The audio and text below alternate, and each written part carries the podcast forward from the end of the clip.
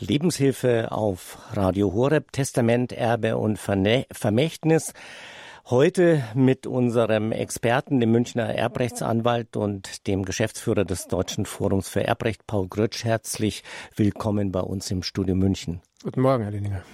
Mein Name, der Herr Grötsch hat es gesagt, ist Günter Lindinger. Wir behandeln heute wieder alle Fragen rund um das Testament, um Erbe und Vermächtnis.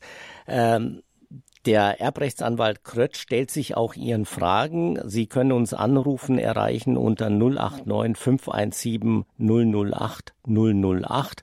Herr Krötsch, äh, im November denken in diesem Totenmonat, heute der 30. November, ähm, mehr Leute als sonst an Testamente, an Vererben? Haben Sie da mehr Anrufe, Zulauf in der Kanzlei? Ich, ich glaube, es denken die Menschen nicht mehr oder weniger ans Testament oder ans Vererben, aber vielleicht ist das doch ein, ein Anlass, dieser Totenmonat, sich da verstärkt Gedanken zu machen und mm, dann irgendwann im Laufe des Jahres kommen dann alle zu uns oder zu verschiedenen Anlaufstellen, um sich da beraten zu lassen. Aber es ist vielleicht ein ganz guter Anlass, sich da mal tatsächlich vertieft Gedanken darüber zu machen. Aber in diesem Jahr gibt es äh, bei dieser Thematik, Problematik keine großen gesetzlichen Veränderungen, so dass kein Jahresendrun auf äh, Rechtsanwälte derzeit besteht, oder? Das ist heuer tatsächlich nicht der Fall. Heuer ist es nicht unbedingt nötig, das noch vor Weihnachten zu regeln. Das kann man auch dann gemütlich im nächsten Jahr machen. Wenn Sie kurz äh, mal sagen, bevor wir auch gerne sofort Hörerinnen und Hörer hier bei Radio Horeb ihre christlichen Stimme in Deutschland auf den Sender nehmen, wenn Sie kurz mal die Hauptpunkte, die wir beachten sollten beim Testament benennen, Herr Krötsch? Also natürlich sollte es zunächst mal formell richtig sein. Das heißt, man darf es nicht mit der Maschine schreiben oder mit dem Computer und dann ausdrucken und nur unterschreiben, sondern es muss tatsächlich entweder notariell beurkundet sein oder aber tatsächlich von dem jeweiligen, der es schreibt, handschriftlich selbst geschrieben und unterschrieben werden. Das ist das Wichtigste.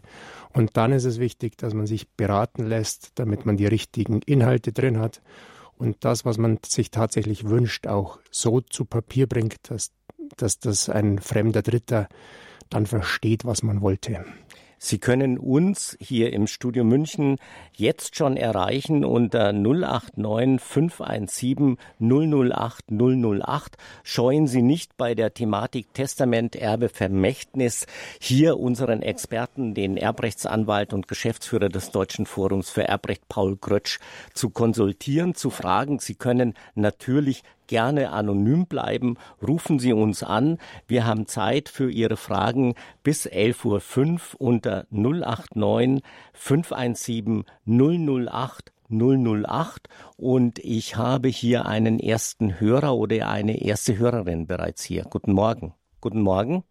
Ja, hallo, Faust mein Name. Ja, ich höre Sie. Guten Morgen. Ja. Danke für Ihren Anruf. Der Herr Grötsch wartet auf Ihre Fragen. In Ordnung.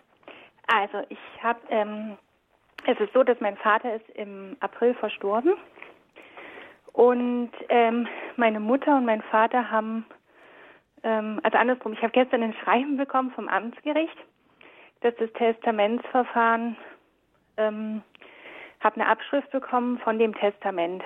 Und es ist so, dass mein Vater halt aus erster Ehe auch schon fünf Kinder hatte und eben in der gemeinsamen Ehe von meinen Eltern sind mein Bruder nicht entstanden und meine Mutter hat auch zwei Kinder in die Ehe gebracht. Und die hat dann eben auch ein gemeinschaftliches Testament handschriftlich verfasst. Und ähm, vom Verständnis her ist es so, sie erbt ja jetzt Grundgesetz erstmal alles und ähm, ich verstehe das aber eigentlich so, dass sie 50 Prozent vererbt bekommt und mein Bruder und ich quasi aus der gemeinschaftlichen Ehe ja auch 50 Prozent bekommen. Ähm, weil ich soll jetzt quasi laut diesem Schreiben dürfte ich meinen Pflichtanteil, ähm, wie soll ich sagen, meinen Pflichtanteil, ähm, wie sagt man jetzt dazu? Geltend machen. Äh, geltend machen, danke. Genau.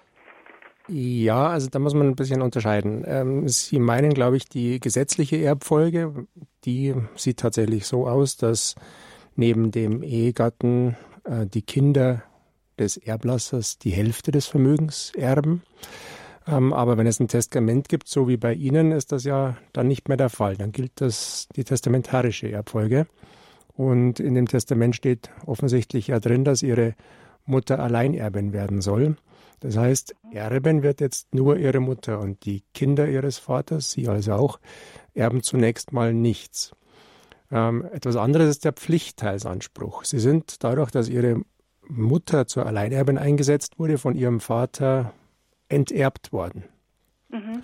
Und als enterbtes Kind haben sie einen Pflichtteilsanspruch, den sie geltend machen können. Das ist ein Zahlungsanspruch, den sie haben gegenüber ihrer Mutter als Erbin. Und ähm, der Pflichtersanspruch ist äh, von der Höhe halb so hoch wie die Quote des gesetzlichen Erbteils. Und wenn Ihr Vater, wenn ich es richtig verstanden habe, sieben Kinder hatte, bei der gesetzlichen Erbfolge wär, würden die Kinder äh, die Hälfte bekommen, dann durch sieben, dann sind wir bei einem Vierzehntel ähm, Erbteil. Dann wäre der Pflichtteil ein Achtundzwanzigstel, den Sie jetzt geltend machen könnten. Ähm, das heißt, Sie könnten ein Achtundzwanzigstel äh, vom Nachlasswert, den ihr Vater hinterlassen hat, von ihrer Mutter aus ausgezahlt verlangen. Das ist das, was sie jetzt machen könnten. Ähm, sie müssen sich aber überlegen, ob das natürlich für das Verhältnis zu ihrer Mutter gut ist oder nicht, ähm, wenn man das geltend macht. Und zum anderen sollten Sie vorab auch ganz genau das Testament nochmal anschauen, denn es ist durchaus die Frage, ob da im Testament irgendwas geregelt ist, dass äh, für den Fall, dass sie jetzt den Erbfall im ersten, äh, den, den, Pflichtteil im ersten Erbfall geltend machen, dann auch im zweiten Erbfall nichts bekommen sollen. Das wäre dann so eine sogenannte Pflichtteilstrafklausel und das müssen sie sich dann natürlich überlegen, ob sich das rentieren würde, dann jetzt im Pflichtteil. Also eine relativ komplizierte Geschichte, aber ich hoffe, Rechtsanwalt Paul Grötsch konnte Ihnen etwas weiterhelfen. Äh, wenn nicht, ähm, kontaktier kontaktieren Sie ruhig äh, Anwälte in Ihrer Region. Wir wollen hier nicht Werbung äh, für den Herrn Grötsch machen, aber gehen Sie auf die Seite äh, des Deutschen Forums für Erbrecht im Internet und schauen Sie nach, äh, wer in Ihrer äh, Region, ich glaube, Sie rufen aus Baden-Württemberg an, ähm, von der Vorwahl, ähm, können Sie natürlich genau gucken, ob dort jemand ist, dem Sie vertrauen. Herzlichen Dank für Ihren Anruf. Auf Wiedersehen. Wiederhören. Wir haben den nächsten Hörer in der Leitung. Guten Morgen, wenn ich Sie richtig ausspreche, hier bei Radio Horeb habe ich es mit Frau Swirkop zu tun. Ja, Guten, ja, genau. Guten Morgen, Frau Swirkop. Guten Morgen. Äh, ich habe ein Anliegen. Sie ich, rufen aus der Schweiz an? Nein, nein, ich bin in Baden-Württemberg, in, Baden in Schlingen bin ich zu Hause. Ah, okay. Danke. Äh, Sie dürfen gerne Ihre Frage an ja, den Herrn Grötz stellen. folgendes. Ich habe etwa vor sechs Jahren ein Testament gemacht und da habe ich auch Radio Horeb ganz groß hereingenommen. Ah, ich muss sagen, ganz groß. Und ich sage sag Ihnen jetzt eines, und jetzt geht immer der Gedanke bei mir herum, auch nachts, wenn ich Nacht werde, äh, ob Radio Horeb das Geld überhaupt bekommt. Das ist in der Bank hinterlegt. Alles ist in der Bank hinterlegt, das ist ganz klar. Und, äh, und jetzt bin ich so unsicher. Das ja. habe ich wortwörtlich geschrieben, was sie bekommen. Selber handschriftlich noch, da habe ich noch besser gesehen. Jetzt habe ich die Makula und das ist halt nicht so schön, wissen Sie. Frau Swirkop, da können wir Ihnen äh, nur gute Besserung äh, wünschen. Äh, wir bedanken uns auch, und das darf ich schon mal im Namen äh, unseres Programmdirektors äh, Richard Kocher auch äh, sagen, dass Sie uns bedenken. Ja, das kommt immer wieder vor. Jetzt ist Ihre Frage ja offenbar, dass Sie, dass Sie nicht sicher sind, ob das Geld dann Jetzt habe ich Sie äh, nicht äh, ganz klar verstanden, wenn ich. Äh, Sie sind sich aber, das ist die Frage auch an den Herrn Grötsch offenbar, Sie sind sich nicht sicher, ob dann auch Geld bei ob, uns ankommen ob, würde. Ob das Geld ankommt. Und jetzt habe ich immer, äh, das kommt mir immer wieder. Und solche Sachen, wo mir immer wieder kommen, muss ich manchmal dann klären. Muss ich doch klären. Frau Squir äh, Squirkop, ich äh, ja. frage jetzt mal, äh, gebe die Frage weiter an den Rechtsanwalt Krötsch, ja. welche ja. Vorkehrungen man treffen kann und dann habe ich auch manchmal eine Idee und würde auch noch meinen nicht juristischen Rat weitergeben. Aber zuerst ist der Fachanwalt äh, an der Reihe. Ja, Bitte sehr. Genau. Ja, danke schön. Gerne, Frau Swirkop. Vielen Dank. Wichtig ist natürlich zunächst mal, dass das Testament, das Sie geschrieben haben, wirksam ist. Also auch wieder handschriftlich, das hatten Sie ja gesagt, dass ja. Sie es auch unterschrieben haben. Und dann ist die ja, entscheidende. Frage, ob Sie es richtig formuliert haben. Ähm, dass wenn jetzt nur drin steht, äh, Radio Horeb bekommt mein gesamtes. habe ich glaube schon richtig. Wissen Sie warum? Ich habe von meinem Mann, der war Arzt, und der hat selber ein Testament geschrieben und von dort aus habe ich es genommen. Und ja. das hat, ja, also der hat das schon gut gemacht. Das ist immer ein bisschen schwierig, weil äh, das, das ah, Testament schreiben sicherlich nicht einfach ist. Äh, da kann man viele Fehler machen, die dann äh, schade sind, äh, wenn sie, wenn man es dann hinterher nicht mehr ändern kann. Ähm, aber deswegen mein, mein Rat dazu, wenn Sie auch beruhigt sein wollen, Sie tun sich damit ja scheinbar schwer, das auch abschließen zu können, sind sich unsicher.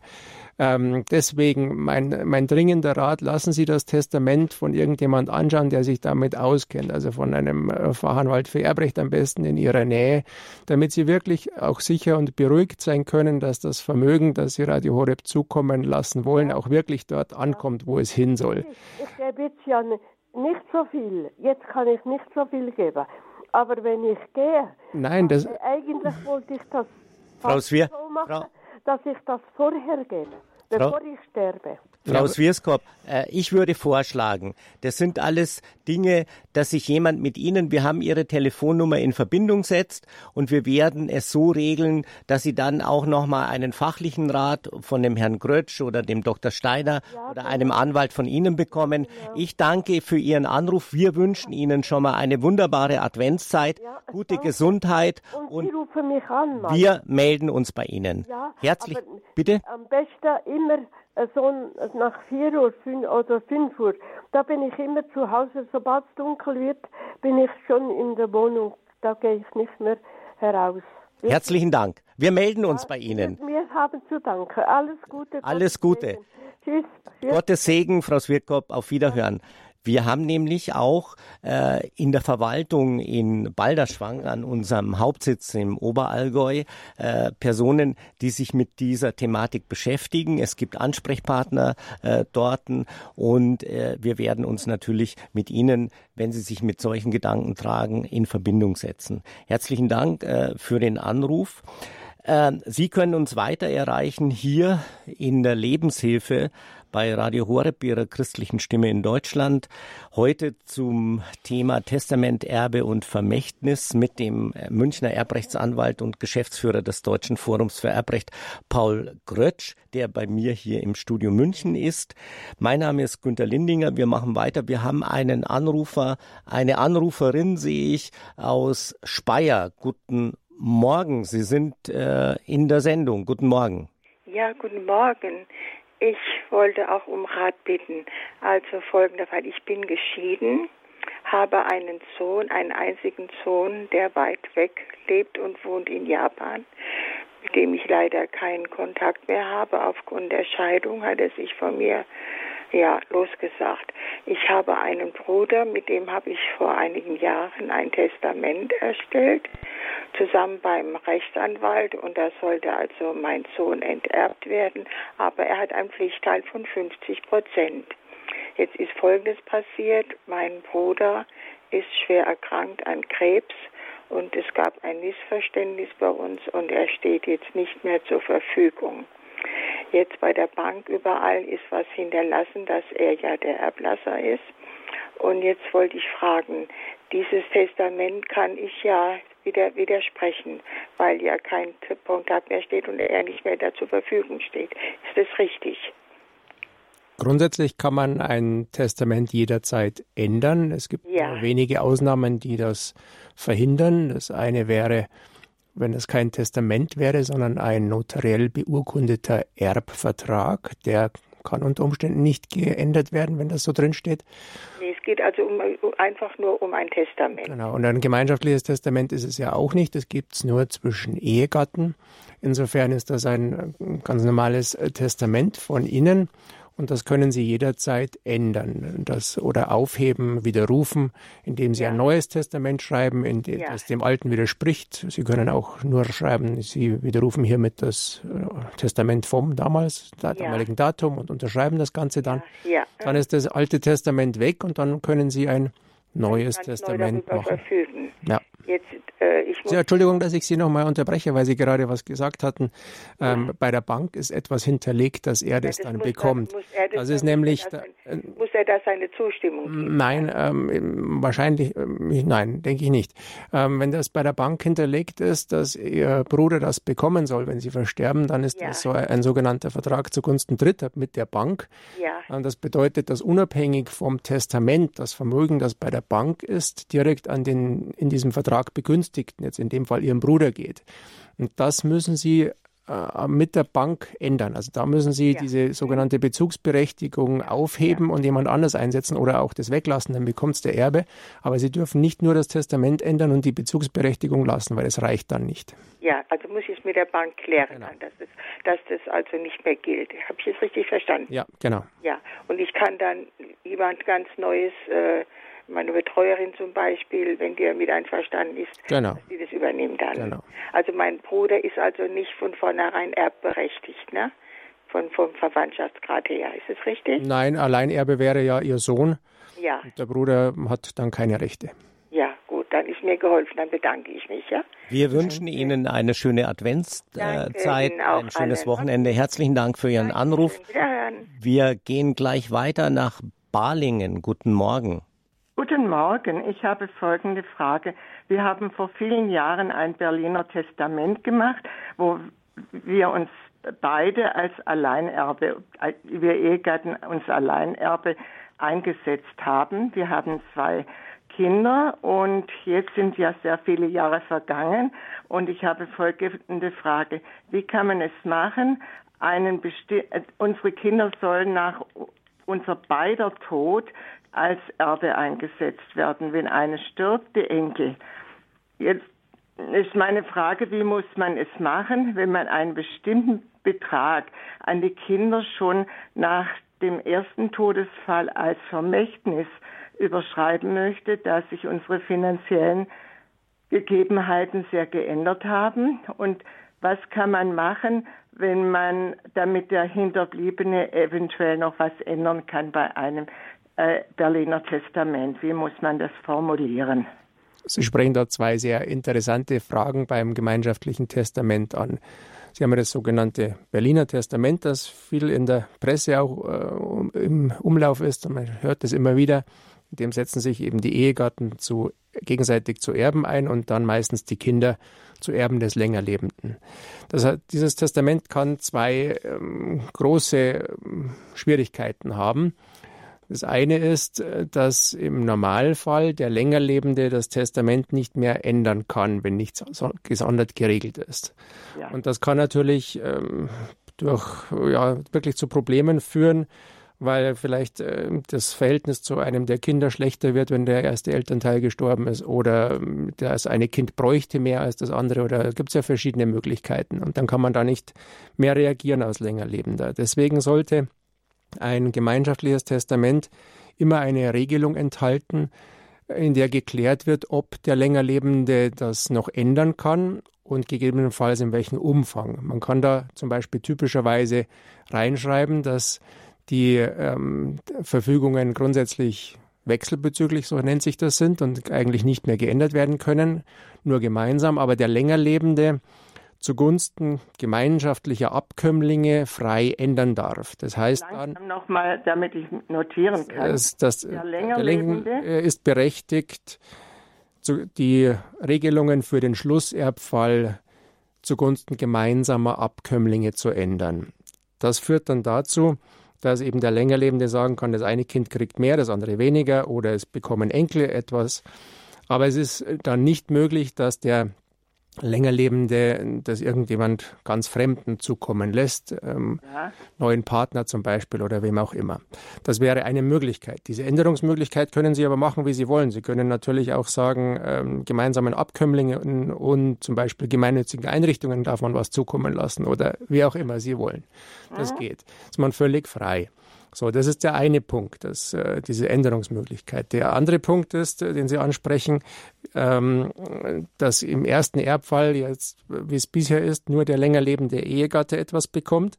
Und das ja. kann zu steuerlichen Problemen führen, wenn nämlich das Vermögen, das der dann bekommt, zu viel ist und dann vielleicht Steuer anfällt und dann vor allem aber auch die Kinder im zweiten Erbfall ja nur von dem Längerlebenden etwas bekommen und nicht auch vom erstversterbenden Elternteil. Und deswegen fallen dann die Freibeträge, die die Kinder auch gegenüber dem Erstversterbenden haben, einfach unter den Tisch.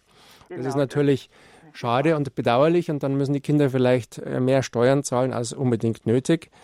Ähm, was man dann eben machen kann, ist, dass man im Testament festhält, dass zwar der Längerlebende grundsätzlich Alleinerbe wird, so wie sie es auch gemacht haben, ähm, die Kinder aber schon oder vielleicht auch die Enkel im ersten Erbfall einen bestimmten Betrag per Vermächtnis bekommen. Oder auch eine Immobilie wird oftmals gemacht. Ähm, und sich der Längerlebende dann daran den Niesbrauch vorbehält an, diesem, äh, an dieser Immobilie, sodass man einfach dann ähm, weiter abgesichert ist, aber diese Freibeträge gegenüber äh, der, der Kinder gegenüber dem Erstversterbenden nutzen kann. Und natürlich haben die Kinder dann auch was davon, wenn sie schon früher etwas bekommen, kann ja durchaus auch hilfreich sein. Dann hat man da mehrere positive Aspekte in einem abgedeckt. Ähm, um Vermächtnis formuliert werden? Also die Formulierung ist natürlich immer, äh, hängt ganz genau davon ab, was man genau dann machen will. Aber wenn Sie jetzt sagen, zum Beispiel ein Kind soll, äh, im ersten Erbfall, jedes Kind soll 100.000 Euro bekommen, dann könnten Sie schreiben, im ersten Erbfall bekommt per Vermächtnis jedes Kind 100.000 Euro. Ja, das, äh, sowas könnte man machen.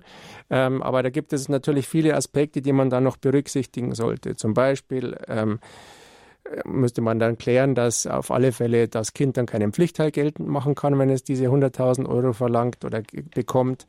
Dann muss man klären, was passiert, wenn überraschenderweise vielleicht nicht mehr äh, ausreichend Geld äh, vorhanden ist, um das dann auszuzahlen. Oder sollte geklärt sein, ob denn dem Längerlebenden ein Mindestbetrag verbleiben soll vom, vom Bankguthaben, das heißt vielleicht dann dieses Vermächtnis sich entsprechend reduziert oder aber was man auch ähm, überlegen sollte, ist die Inflation. Wird der Betrag angepasst? Wenn also starke Inflation ist, bekommt man dann eben etwas mehr oder soll es dieser glatte Betrag bleiben? Das sind lauter ähm, Überlegungen, die man da anstellen kann und sollte, bevor man sowas schreibt. Also so ein, so ein ähm, gemeinschaftliches Testament äh, anzupassen und wirklich auch sicher zu gestalten, ist nicht ganz einfach. Ähm, da passieren auch leider viele Fehler. Deswegen sollte man sich auch ähm, bei dieser Frage durchaus nochmal wirklich beraten lassen, konkret an Ihrem Fall äh, orientiert. Also generell äh, kann ich Sie nur bestärken, ähm, holen Sie sich jemanden zu Rate durchaus äh, in Ihrer Region, fragen Sie nach, schauen Sie auf der Internetseite des Deutschen Forums für Erbrecht. Äh, dort gibt es auch Adressen. Sie können sich auch bei uns auf der Homepage www.hore.org informieren oder Sie rufen hier in der Sendung an unter 089 517 008 008 089 im Studio München 517 008 008. Hier steht Ihnen zur Verfügung noch bis 11.05 Uhr der Erbrechtsanwalt und Geschäftsführer des Deutschen Forums für Erbrecht, Paul Grötsch, der hier bei mir im Studio ist, hier im Studio von Radio Horeb in München. Herzlichen Dank. Konnten wir Ihnen weiterhelfen? Hoffe ich doch. Sind Sie äh, orientierter jetzt? Ja, ja, ich denke schon. Also im Grunde genommen weiß ich. Wir hatten auch einen guten Vortrag vom Erbforum neulich hier und da bin ich dann äh, ja aufmerksam geworden auf die bestimmten Sachen mit dem äh, Freibeträgen bei der ja. Erbschaft. Ja. Herzlichen Dank. Wir wünschen Ihnen äh, einen schönen Tag, eine schöne gesegnete Adventszeit. Alles Gute, auf Wiederhören. Guten Morgen, wir haben Frau Nagel aus Donau-Eschingen in Baden-Württemberg in der Leitung. Ja. Guten Morgen. Äh, meine Frage ist, ich bin ja in einem Altenpflegeheim und habe ein Testament. Äh, jetzt die gesetzliche Betreuerin, die hat sehr wenig Zeit für mich. Und äh, jetzt habe ich zwei, äh, einen Cousin und eine Bekannte. Wenn die mir immer wieder mal was besorgen, äh, das wollte ich jetzt, dass die, das bräuchte die Verwandte nicht äh, erfahren, mit einem Vermächtnis äh, würde ich dann, äh, was, ja, was muss ich da machen? Ich kann selber nicht mehr lesen und nicht mehr schreiben durch eine Makula. Wenn mir das jemand schreibt, da in dem Altenheim, da vielleicht der Verwalter, äh, und das würde das dann reichen mit meiner Unterschrift? Nein, ganz klar nicht. Also ein Testament kann man nur selbst erstellen, wenn man es handschriftlich schreibt und unterschreibt. Nee, ein Testament habe ich. Ja, aber ein Vermächtnis, das heißt, so. ist ja eine, ist dann eine, eine, Ergänzung des Testaments, das ist ja eine letztwillige Verfügung. Ähm, die müssen Sie handschriftlich schreiben und unterschreiben.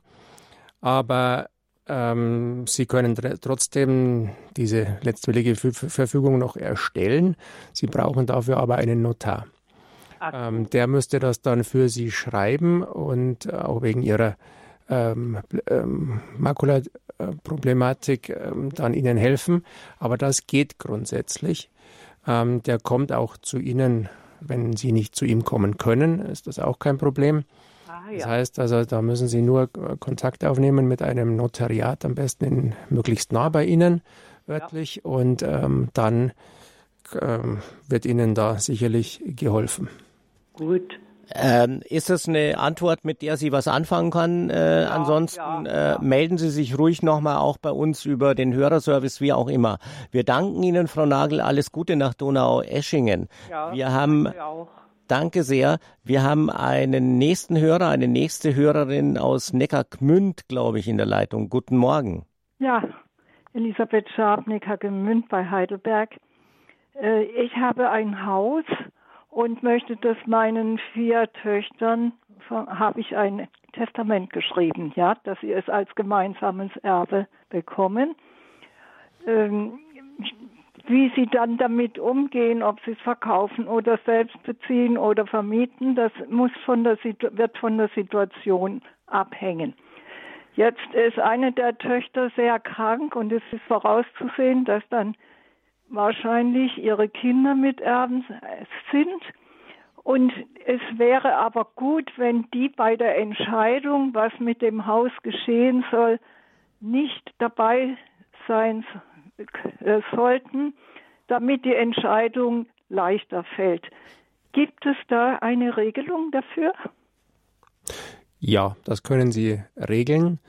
Ähm, Sie können zum Beispiel einen der anderen Miterben, also eine ihrer anderen Töchter, äh, zum Testamentsvollstrecker über den Erbteil der Enkel einsetzen und ähm, dann dem Testamentsvollstrecker eben ermöglichen, für die Enkel zu entscheiden und dann kann, kann das über, ohne dass die da dann einverstanden sein müssen, zum Beispiel verkauft oder vermietet oder so werden. Also das kann man im Testament entsprechend regeln.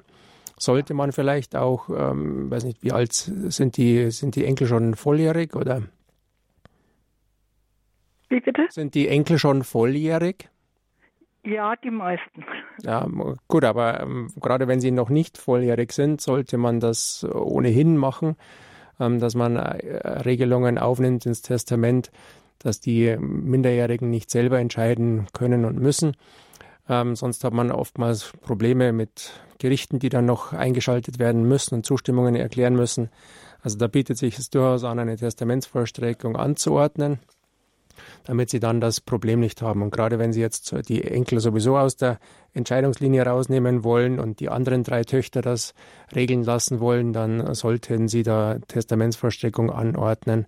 Und dann haben sie sicher Der Testamentsvollstrecker kann eine von diesen Töchtern sein? Ja, Das kann eine der Töchter sein. Sowieso die ähm, Genau. Und äh, ja, diese Generalvollmacht hilft dann nichts. Also Sie brauchen dann schon äh, eine der Töchter als Testamentsvollstreckerin. Und wo beantragt man das? Hm, das beantragen Sie nicht, sondern das legen Sie im Testament fest. Sie regeln das, äh, nachdem Bitte, Sie. Sie, Sie müssen das im Testament festregeln, äh, festlegen. Also die Testamentsvollstreckung ordnen Sie im Testament an. Aha. Und da regeln Sie dann auch, wer Testamentsvollstrecker ist. Sie sollten dann auch regeln, wer Ersatztestamentsvollstrecker wird, ja. wenn der andere das nicht kann oder nicht will oder ausfällt.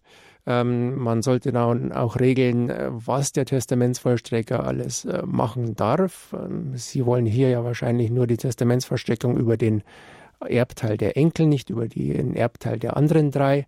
Ähm, ob der Testamentsvollstrecker ein, auch ein, ein, einen Lohn dafür kriegt, wenn er etwas tut oder nicht, oder ob das umsonst machen soll. Das sind äh, viele Dinge, die man da regeln muss. Das ist nicht ganz einfach und auch da wieder der Rat. Deswegen lassen Sie sich bei der Testamentsgestaltung helfen. Das ist dann besser. Noch dazu, wenn es ja dann doch um äh, erhebliche Vermögenswerte gehen wird. Das, da werden dann die Kosten, wenn das nicht ordentlich geregelt ist, durchaus hoch. Ja, vielen Dank. Wir danken Ihnen. Äh, schönen Tag. Herzlichen Dank für Ihren Anruf. Auf Wiederhören. Wir sind in der Lebenshilfe hier auf Radio Horeb, Ihrer christlichen Stimme in Deutschland. Testament, Erbe und Vermächtnis. Bevor wir die nächste Hörerin hier auf Sendung nehmen, eine Frage an unseren Fachanwalt Rechtsanwalt Paul Grötsch. Immer wieder taucht ja, wie auch vor 20 Minuten, die Frage auf, ich bedenke, möchte gerne eine gemeinnützige Institution bedenken, etwa äh, auch Radio Horeb. Wie funktioniert das denn genau? Was muss man da beachten? Sie können jederzeit äh, auch eine gemeinnützige Einrichtung bedenken, genauso wie eine natürliche Person. Ähm, und im Grunde ist es nichts anderes, als wenn Sie irgendeine natürliche Person bedenken. Das heißt, man kann eine gemeinnützige Einrichtung als Erbe einsetzen, das, ähm, also als Rechtsnachfolger, sodass dann die gemeinnützige Organisation tatsächlich ähm, sich um alles auch kümmern muss und darf, den ganzen Nachlass abwickeln muss. Ähm, oder aber man sagt, die gemeinnützige Organisation wird nicht Erbe, sondern nur Vermächtnisnehmer, und indem man dann sagt äh, im, oder im Testament festlegt, dass der Erbe an die gemeinnützige Institution bestimmte Gegenstände oder einen bestimmten Geldbetrag herausgeben muss im Rahmen eines Vermächtnisses. Aber es gibt im Grunde keine äh, besonderen äh, Schwierigkeiten in diesem Zusammenhang, sondern gilt wieder wie bei aller Testamentsgestaltung, dass die richtig und, und äh, verständlich geschrieben sein muss. Aber äh, sonst ist das kein äh, Problem und hat natürlich vielmehr den großen Vorteil, dass die gemeinnützigen Institutionen von der Erbschaftssteuer befreit sind und äh, durchaus das auch als Erbschaftssteuersparmodell genutzt werden kann. Herzlichen Dank, Herr Grötsch. Wir gehen zur nächsten Hörerin. Wir haben die Frau Münch zu begrüßen. Guten Morgen, Frau Münch. Ja, hallo, guten Morgen. Hören Sie mich? Ja, wir hören Sie. Sie dürfen gerne Ihre Frage an den Rechtsanwalt Grötsch stellen. Ja, grüße, Herr Grötsch. Morgen. Äh, mein Mann und ich, und ich sind seit 2001 verheiratet, um die 60 Jahre. Wir haben ähm, insgesamt zusammen vier Kinder und mein Mann ist äh, aus seiner früheren Ehe zwei Kinder. Es gibt einen Ehevertrag, der modifiziert ist in, in Richtung, dass mein Mann äh, abseits von meiner Seite auf das Erbe verzichtet. Ähm, es ist so, dass wir Immobilien haben und jeweils bei den Immobilien nur der eine Ehepartner eingetragen ist. Jetzt geht es natürlich in Richtung zu überlegen, wie verteilen wir das Erbe. Und es ist natürlich auch der Punkt, den Sie erwähnt haben, mit den steuerlichen Nachteilen insbesondere wichtig. Ähm, jetzt gibt es äh, eine Möglichkeit ja übers Testament oder dann, denke ich mal, den Ehevertrag zu ändern. Und das ist meine Frage, wie man das am besten löst. Hm, also zunächst mal ist das Testament oder die letztwillige Verfügung entscheidend, nicht der Ehevertrag. Der kann sich auch auswirken, aber wenn ich Sie richtig verstanden habe, haben Sie einen ganz normalen Ehevertrag, der nur ähm, insofern geändert ist oder Regelungen enthält, dass äh, sie gegenseitig auf ihr jeweiliges Erbrecht verzichten, aber sie haben keine Gütertrennung vereinbart. Äh, Gütertrennung wäre unter Umständen steuerlich ungünstig, ja. weil ähm, bei der Zugewinngemeinschaft ist es so, dass der hypothetische Zugewinnausgleichsanspruch, den man im Erbfall also zum Zeitpunkt des Erbfalls hätte, wenn man sich da scheiden lassen würde, einen weiteren steuerlichen Freibetrag gewährt. Also da ist der, die Zugewinngemeinschaft, der gesetzliche Güterstand günstiger. Da musste man also aufpassen, dass Sie keine Gütertrennung vereinbart haben. Das ist das eine, aber grundsätzlich müssen Sie das im Testament oder im Erbvertrag regeln, wie Sie das Vermögen verteilen. Und ähm, natürlich, ähm, wenn jetzt der länger lebende Ehegatte nicht Erbe wird, dann fällt dessen Freibetrag weg. Das ist dann äh, ein Nachteil. Allerdings äh, hat wahrscheinlich der länger lebende Ehegatte ja auch eigenes Vermögen, das er dann wieder an die Kinder weitergeben soll, sodass dann die Freibeträge von den Kindern gegenüber dem länger lebenden ja auch wieder wahrscheinlich ähm, ausgenutzt werden können oder schon belegt sind. Ähm, um das tatsächlich äh, genau zu sagen, was da am sinnvollsten wäre, bräuchte man natürlich eine genauere äh, Vermögensaufstellung. Und ähm, um, das wirklich ausrechnen zu können, was da jetzt geschickt wäre. Aber grundsätzlich haben Sie die typischen Möglichkeiten, natürlich lebzeitig schon was zu übertragen. Mhm. Ähm, von beiden Elternteilen hat ja jedes Kind gegenüber jedem Elternteil einen Freibetrag von 400.000 Euro. Das heißt also, jedem Kind können Sie äh, gleichzeitig 800.000 Euro äh, übertragen ähm, und das alle zehn Jahre, weil die Freibeträge alle zehn Jahre wieder neu entstehen. Wenn Sie sich zum Beispiel bei Immobilienübertragungen dann noch den Niesbrauch vorbehalten, dann können Sie sogar so Werte von mehr als 400.000 pro Person übertragen, weil der sogenannte Kapitalwert des Niesbrauchs vom Schenkungswert noch abgezogen wird. Also da können Sie durchaus erhebliche Werte auch steuerfrei übertragen. Ähm, und darauf muss dann eben auch abgestellt sein die testamentarische Gestaltung. Wie man das dann genau macht, wäre tatsächlich äh, im Einzelfall äh, zu besprechen. Also das sage ich auch mal ganz vorsichtig, Frau Münch, das riecht schon ein bisschen danach, dass Sie sich vor Ort in Ihrer Region, Sie klingen für mich irgendwie nach Franken im weitesten Sinne, äh, dort auch äh, schlau machen, äh, googeln nochmal, gibt's Erbrechtsanwälte oder eben beim Deutschen Forum für Erbrecht. Äh, diese Erfahrung machen wir immer wieder. Wir können natürlich in diesem Tele Kurs in Anführungszeichen Hinweise geben, aber am Ende bräuchte man Papiere, bitten wir Sie um Verständnis, aber versuchen Sie ähm, eben jemanden zu kontaktieren in Ihrer Region. Ich hoffe, wir haben Ihnen trotzdem weiterhelfen können und äh, wir danken Ihnen für Ihren Anruf. Herzlichen Dank. Vielen Dank.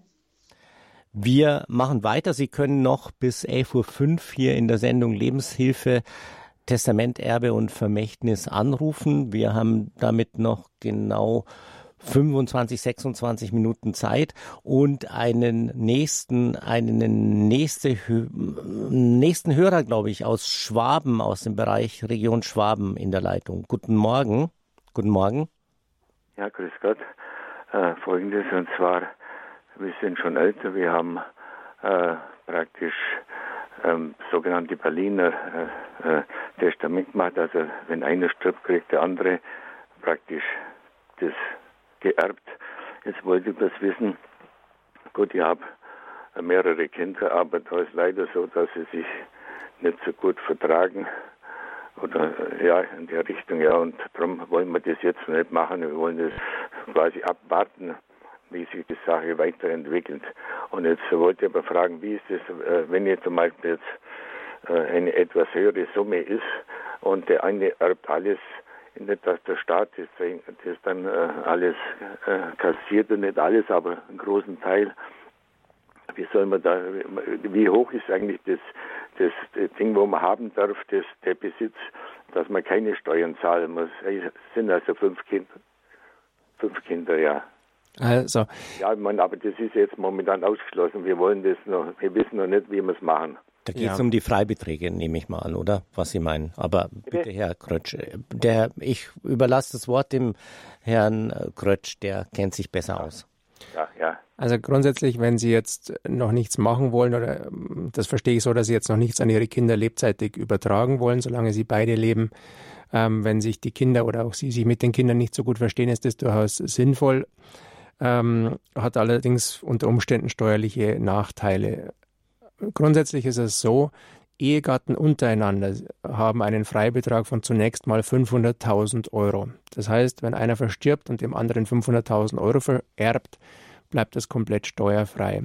Zusätzlich gibt es weitere Vergünstigungen zwischen Ehegatten. Wenn sie ein Haus oder eine Wohnung haben, in dem sie selbst wohnen, und der Längerlebende dann drin wohnen bleibt, mindestens zehn Jahre nicht freiwillig auszieht in diesem Zeitraum, dann ist der Wert dieser Wohnung oder dieses Hauses komplett außen vor. Das heißt, also da haben Sie nochmal eine weitere Steuerbefreiung, 500.000 Euro Freibetrag plus diese Befreiung fürs Familienheim.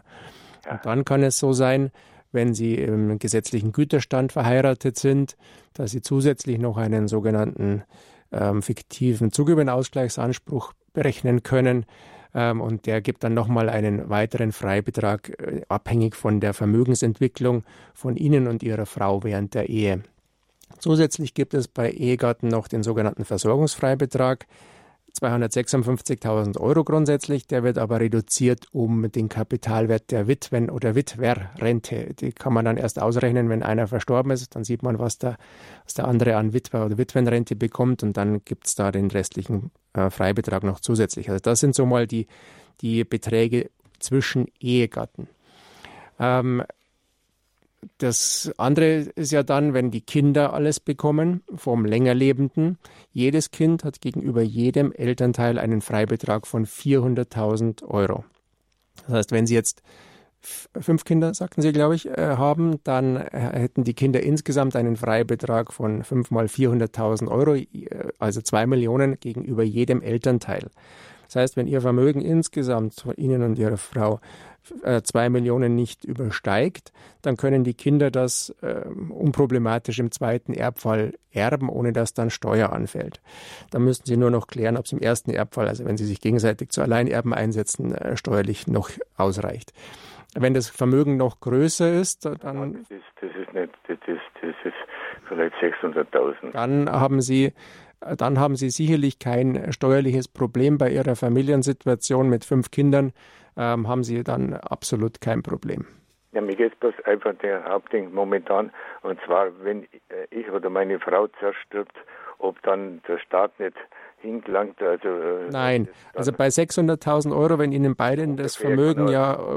Sein, aber das ja, äh, egal, also äh, größenordnungsmäßig ungefähr 600.000, wenn Ihnen das ähm, teilweise zumindest gemeinsam gehört, also sie gemeinsame Konten haben oder auch ihnen die Immobilie gemeinsam gehört, dann haben sie da überhaupt kein Problem, ähm, müssen auf gar nichts aufpassen und äh, der Längerlebende muss nicht befürchten, dass der Staat da über die Steuer zugreift. Herzlichen Dank. Ich hoffe, wir haben Ihnen weiterhelfen können. Gesegnete Adventszeit.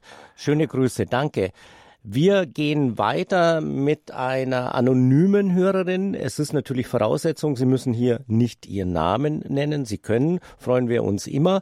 Ähm, ich weiß nicht, wo wir jetzt hingehen. Äh, ich weiß nicht, in welche Region äh, können wir nicht erkennen im Moment. Sie können uns jedenfalls erreichen bis 11.05 Uhr, 5 nach 11 hier auf Radio Horeb unter 089 im Studio München, Vorwahl München 089 517 008 008 und ich begrüße eine Hörerin hier. Guten Morgen. Ja, ja, guten Morgen. Ich bin bei einer Bekannten und wir hören zusammen die Sendung. Und da stellt sich die Frage von meiner Bekannten, was ist wichtiger, dass ich einen guten Steuerberater habe oder wann brauche ich einen Rechtsanwalt für Erbrecht? Wie kann meine Bekannte das unterscheiden? Oder braucht sie beides? Also ein Steuerberater braucht sie für eine äh, zunächst mal für eine Steuererklärung, wenn sie das nicht selber macht. Aber nein, ähm, für eine erbrechtliche Beratung ähm, sollten Sie einen äh, Erbrechtler aufsuchen und nicht zunächst den Steuerberater. Ähm, natürlich hat jede Nachfolgegestaltung auch äh, wichtige steuerliche Überlegungen im Hintergrund. Das ist ganz klar. Und oftmals sind auch die steuerlichen Überlegungen der Anlass, überhaupt etwas zu tun. Aber Ähm, man sollte sich jetzt nicht allein von den steuerlichen Fragen ähm, lenken lassen. Die Steuer ist ein Aspekt, den man immer berücksichtigen muss, aber er sollte nicht der Grund sein, irgendetwas tatsächlich zu machen, beziehungsweise man muss sich immer überlegen, ob die ähm, Dinge, die man steuerlich gut gestalten kann, auch sonst passen und das Leben äh, nicht sonst irgendwie erschweren. Ähm, ein Beispiel, ähm, wir haben oftmals den, das Problem, dass äh, Leute zu uns kommen, und unbedingt Vermögen an die Kinder übertragen wollen, damit die irgendwann später äh, keine äh, nicht so viel Steuern zahlen müssen. In vielen Fällen lässt sich das auch regeln, ohne dass man schon Vermögen lebzeitig überträgt. Man muss nämlich immer über, überlegen, wenn man das Vermögen herschenkt, dann ist es, so dumm das klingt, dann ist es erstmal weg. Dann hat man es selber nicht mehr. Und man muss immer abwägen, ist es wichtiger, dass man selbst ausreichend abgesichert ist oder ob die Kinder dann von der Steuer verschont werden, wenn sie großes Vermögen bekommen. Das ist die wesentlich weniger einschneidende äh, Sache, als wenn man selber Vermögen hergibt und dann später sieht, man hat nicht mehr ausreichend Vermögen, um sein Leben weiter so zu gestalten, wie man das gerne haben möchte. Deswegen immer vorsichtig sein, ähm, wenn es darum geht, irgendetwas zu gestalten, rein aus steuerlichen Gründen.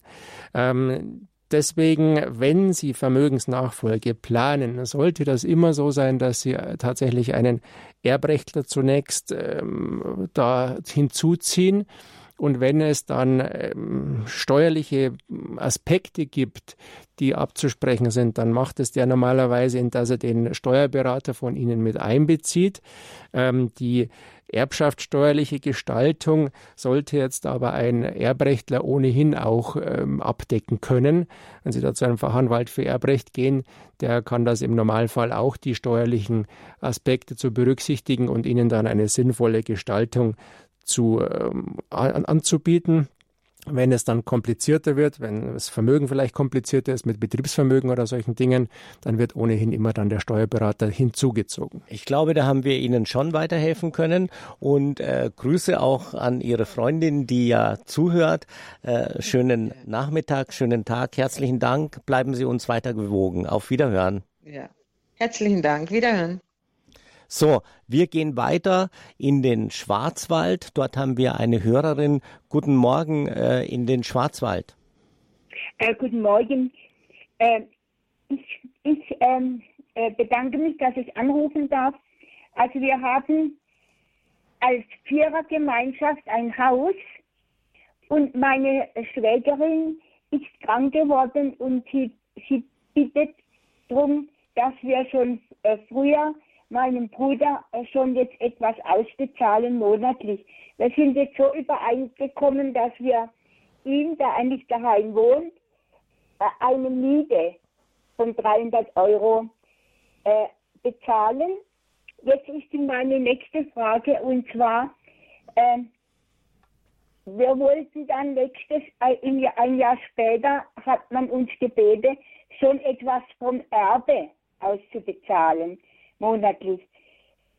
Ist das äh, gesetzmäßig ähm, nötig, dass wir schon vom Erbe etwas ausbezahlen? Also Sie können äh, natürlich jederzeit irgendwie eine einvernehmliche Lösung finden und sagen, dass äh, irgendwer von diesen Miterben schon ausbezahlt wird und teilweise auch oder geht auch über eine monatliche Zahlung aber verlangen kann das der Miterbe nicht. Das ist so im Gesetz nicht vorgesehen, sondern das Einzige, was der Erbe durchsetzen kann, ist, die, ist tatsächlich die Auseinandersetzung des Nachlasses über eine ähm, Teilungsversteigerung von Immobilien. Das kann man verlangen, dass, dass dann die Immobilie versteigert wird. Ähm, aber man kann jetzt nicht die Auszahlung verlangen. Also das kann Ihr Bruder oder dessen Frau dann nicht verlangen. Das geht nicht. Wenn jetzt äh, die Immobilie von Miterben genutzt wird, dann kann natürlich der, der sie nicht nutzt, eine Miete verlangen entsprechend oder eine Nutzungsentschädigung, aber eine darüber hinausgehende äh, Auszahlung aus dem Erbe kann nicht erzwungen werden. Wie gesagt, wenn Sie sich da einigen, können Sie vieles machen, fast alles machen. Da muss man aufpassen, dass es dann auch richtig, richtig gestaltet wird. Aber ähm, erzwingen kann das ihre Schwägerin nicht. Haben wir Ihnen weiterhelfen können? Ja, ja. Äh, ich denke, äh, das, ist, das ist meine Hauptfrage und äh, wir wollen gutes Einvernehmen und jeder muss halt durchkommen. Ich wollte nur wissen, ob das gesetzlich äh, nötig ist, äh, also gesetzlich äh, ist, dass wir schon aus, was ausbezahlen müssen. Müssen Sie eben nicht, ja. Das ist die Antwort. Herzlichen Dank für Ihren Anruf. Schönen Nachmittag. Alles Gute in den Schwarzwald. Auf Wiederhören. Wir gehen weiter zu Frau Schmelzer. Guten Morgen, Frau Schmelzer. Jetzt sind Sie an der Reihe, dürfen Ihre Fragen stellen. Hallo? Ja, einen schönen guten, ja, einen schönen guten Morgen. Ähm, und zwar, es geht um meine Enkelkinder, zwei Enkelkinder, denen ich verschenken will 50.000 Euro. Ich meine mm, insgesamt 50.000. Reicht es, wenn ich für die Enkelkinder ein Konto eröffne und da drauf schreibe, dass es geschenktes Geld ist? Reicht es oder muss ich das irgendwie gesetzlich da äh, beim Rechtsanwalt oder wie angeben. Wie alt sind denn die Kinder, die Enkelkinder? Ja, die Enkelkinder sind zehn und äh, elf und acht Jahre alt. Okay. Ähm, also grundsätzlich können Sie schon Konten für die äh, Enkelkinder eröffnen und darauf dann Geld äh, parken. Sollen die das dann, wann sollen die das denn kriegen? Sollen die das kriegen, wenn sie äh, wenn sie versterben oder sollen die das jetzt gleich kriegen oder wenn sie 18 sind oder wie, wie ist das gedacht? Nein, nein, ähm, so wenn sie 18, wenn sie 18 oder 20 Jahre alt sind. Ja, aber ähm, wieso? Also das Einfachste wäre dann meines Erachtens, Sie würden einfach eigene Konten anlegen für, also auf Ihren Namen weiterhin und dann in, bei diesen Konten regeln, dass äh, im Erbfall sie diese, äh, äh, die, die Enkelkinder jeweils das Guthaben bekommen, wenn sie versterben. Das kann man mit der Bank regeln, ein sogenannter Vertrag zugunsten Dritter. Das wird dann automatisch im, im Erbfall umgeschrieben auf die Enkel. Das wäre äh, eine Variante. Ähm, und wenn Sie noch leben, wenn die Enkel 18 oder 20 sind, dann können Sie diese Konten dann ja umschreiben auf die Enkel und denen das dann tatsächlich auch äh, bewusst machen, dass Sie das ihnen schenken und das mit denen dann besprechen. Ähm, das wäre meines Erachtens die äh, sinnvollere Variante, weil dann hätten Sie auf alle Fälle noch voll Zugriff auf das Vermögen, das Sie jetzt auf diese Konten legen. Wenn Sie es dann doch noch selbst brauchen sollten, dann könnten Sie das ja wieder runternehmen. Wenn Sie es auf den Namen Ihrer Enkel schon laufen lassen, dann wird das sicherlich schwieriger. Also das würde ich eher nicht machen. Hat meines Erachtens keine Vorteile, wenn Sie das gleich auf die Enkel umschreiben. Ich denke, Aber wir. es ist bitte? möglich. Es ist möglich. Möglich ist es. Ich denke, wir konnten Ihnen äh, weiterhelfen. Einzelheiten. Immer wieder unser Appell, sollten Sie in Ihrer Stadt, in Ihrer Region, in Ihrer Gemeinde äh, mit einem äh, kompetenten Erbrechtsanwalt, einer Erbrechtsanwältin klären. Herzlichen Dank für Ihren Anruf. Alles Gute, auf Wiederhören. Wir gehen jetzt nach Freising bei München in Oberbayern. Guten Morgen. Ja, guten Morgen. Schauert ist mein Name. Ich habe eine Frage und zwar, ich habe ähm, drei Kinder, die sind schon erwachsen und auch ein behindertes Kind. Ich habe schon ein äh, behindertes Testament machen lassen. Das ist schon alles geregelt mit den Töchtern, dass die eine die ähm, ähm, Finanzen übernimmt und die andere die Betreuung. Also das ist alles geregelt. Jetzt ist meine Frage, äh, wenn der Vater der Kinder irgendwie ein Pflegefall wird oder wenn den, äh, ob da dieses Tester oder dieses Geld dann eingesetzt werden muss, wenn sie das geerbt haben oder wenn ihm was passiert oder so. Naja, ähm, das, das äh, Vermögen, das das behinderte Kind bekommt, ganz sicher nicht, weil das ist ja durch dieses Behindertentestament äh, dem Zugriff auch des Vaters entzogen.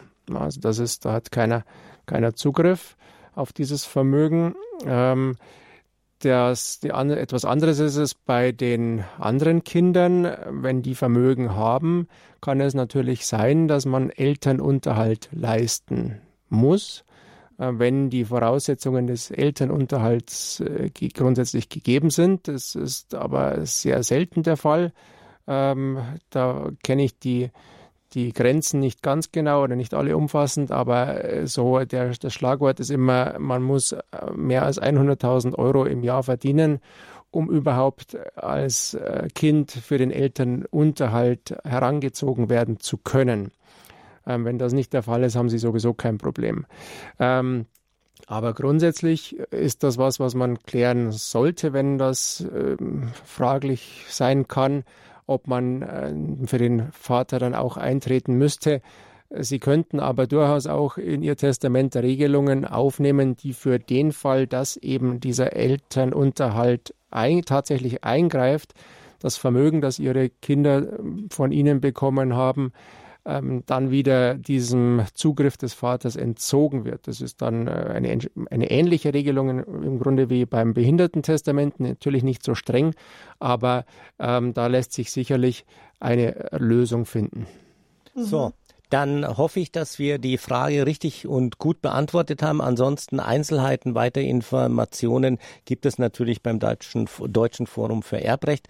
Wir haben noch äh, so acht Minuten Zeit. Äh, herzlichen Dank für Ihren Anruf. Wir haben noch äh, die Leitungen richtig voll. Äh, wir springen so mal, das wäre mein Versuch jetzt in den letzten Minuten, einfach quer durch Deutschland. Wir haben einen, eine Anruferin vom Tegernsee in Oberbayern. Guten Morgen. Guten Morgen.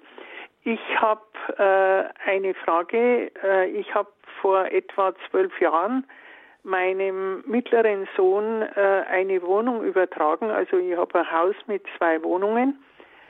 Ähm, mit der Auflage, dass äh, sollte ihm etwas passieren oder er versterben, dass diese Wohnung an mich zurückfällt.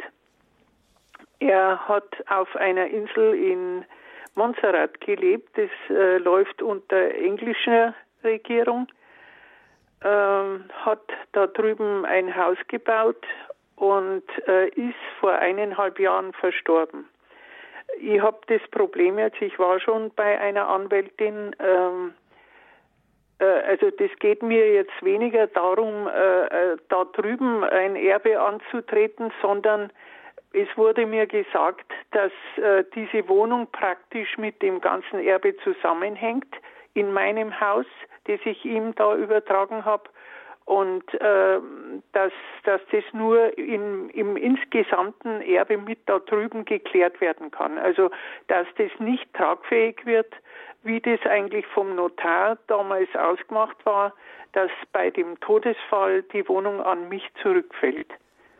Ich habe jetzt ein großes Problem. Diese, diese äh, Anwältin konnte mir nicht weiterhelfen mir geht es vor allen Dingen darum, dass diese Wohnung, dass das also zum Tragen kommt, wie das notariell eben festgelegt war, dass das an mich zurückfällt.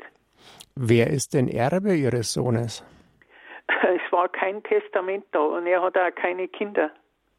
Und ähm, das heißt, Sie sind Erbe und ja, ist die Frage, wer das englische Recht sieht, das weiß ich jetzt nicht auswendig. Ähm, wenn er ein Testament äh, gemacht hat, gilt wahrscheinlich dann britisches Recht, wenn er da unter britischer Region verstorben ist. Ähm, aber unabhängig davon, dieses, dieses Rückforderungsrecht, ja.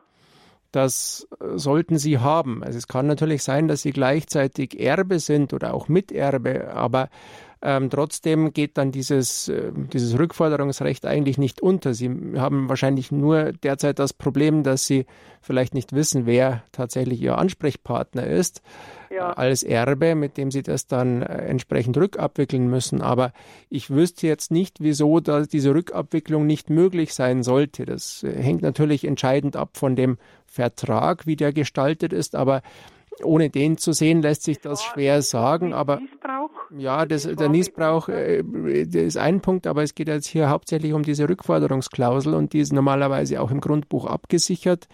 Wenn Sie das jetzt erst vor zwölf Jahren gemacht haben, wurde das normalerweise damals so gemacht. Äh, wird immer noch so gemacht. Und deswegen weiß ich jetzt nicht, ohne den Vertrag tatsächlich zu kennen, wo da das Problem sein sollte, kann ich also Ihnen leider so nicht ich sagen. Ich denke auch, äh, das ist so meine Einschätzung als Erfahrungsjurist und nicht studierter Jurist. Da brauchen Sie einen echten Spezialisten. Googeln Sie mal ähm, ich würde mich da genau schlau machen in dem Beratungsgespräch, wer auch äh, auf solche Fälle äh, mit Großbritannien spezialisiert ist. Googeln Sie mal äh, beim äh, Deutschen Forum für Erbrecht. Ich denke, da kann man Ihnen sicher weiterhelfen. Herzlichen Dank für Ihre Frage. Die Sendung hier in der Lebenshilfe Testament, Erbe und Vermächtnis geht langsam zu Ende. Wir haben noch so ungefähr vier Minuten. Ich würde noch mal eine Hörerin äh, auf Sendung nehmen, die kommt aus Buttstedt, sehe ich hier von der Regie von Susanne Hausner angezeigt. Zu Frau Dobke, die anderen will ich gar nicht vertrösten. Wir machen die nächste Sendung im Januar, am 19. Januar schon mal notieren, 19. Januar 2024 und unser Angebot. Sie können natürlich jetzt Paul Grötsch, unseren Erbrechtsanwalt, noch erreichen. Bis 11.45 Uhr steht er Ihnen hier zur Verfügung. Rufen Sie weiterhin an nach der Sendung unter 089 517 008 008 und Paul Grötsch wird Ihnen Rede und Antwort stehen. Wir gehen jetzt nach Buttstedt. Ich bin sehr neugierig. Wo liegt denn Buttstedt? Guten Morgen. Hallo, guten Tag.